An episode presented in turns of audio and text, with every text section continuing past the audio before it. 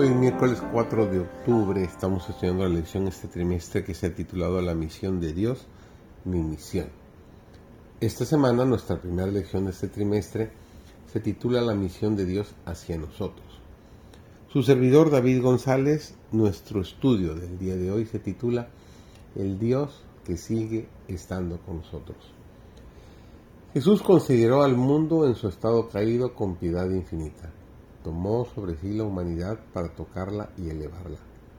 Vino a buscar y a salvar lo que estaba perdido. Llegó hasta lo más profundo de la miseria y la aflicción humanas, para tomar al hombre tal como lo encontró, un ser manchado de corrupción, degradado por el vicio, depravado por el pecado y unido a Satanás en la apostasía, y elevarlo a un asiento en su trono. Pero estaba escrito de él, que no desfallecerá ni se desanimará, y siguió adelante en el camino de la abnegación y el sacrificio, dándonos un ejemplo para que siguiéramos sus pasos. Debemos trabajar como lo hizo Jesús, apartándonos de nuestro propio placer, alejándonos de los sobornos de Satanás, despreciando la comodidad y aborreciendo el egoísmo, a fin de poder buscar y salvar lo que estaba perdido llevando a las almas de las tinieblas a la luz, al resplandor del amor de Dios. Se nos ha encomendado que vayamos y prediquemos el Evangelio a toda criatura. Hemos de llevar a los perdidos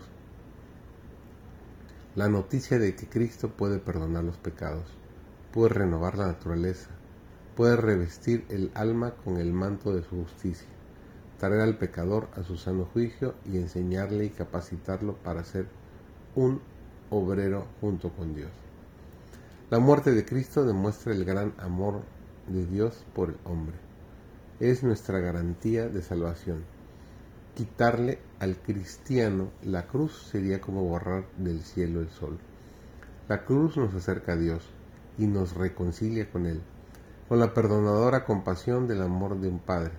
Jehová contempla los sufrimientos que su Hijo soportó con el fin de salvar de la muerte eterna a la familia humana y nos acepta en el amado. Sin la cruz, el hombre no podría unirse con el Padre. De ella depende toda nuestra esperanza. De ella emana la luz del amor del Salvador.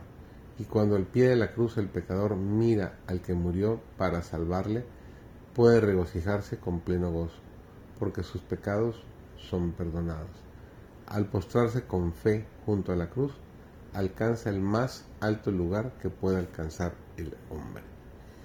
Mediante la cruz podemos saber que el Padre Celestial nos ama con un amor infinito. Debemos maravillarnos de que Pablo exclamara en Gálatas 6:14, lejos esté de mí gloriarme, sino en la cruz de nuestro Señor Jesucristo. Es también nuestro privilegio gloriarnos en la cruz entregarnos completamente a aquel que se entregó por nosotros. Entonces, con la luz que irradia del Calvario, brillando en nuestros rostros, podemos salir para revelar esta luz a los que están en tinieblas. Qué enorme responsabilidad, qué gran privilegio también el poder compartir nuestra luz con todos aquellos que están viviendo en la oscuridad. Privilegio que nos ha dado nuestro Dios. Que tengas un bendecido miércoles.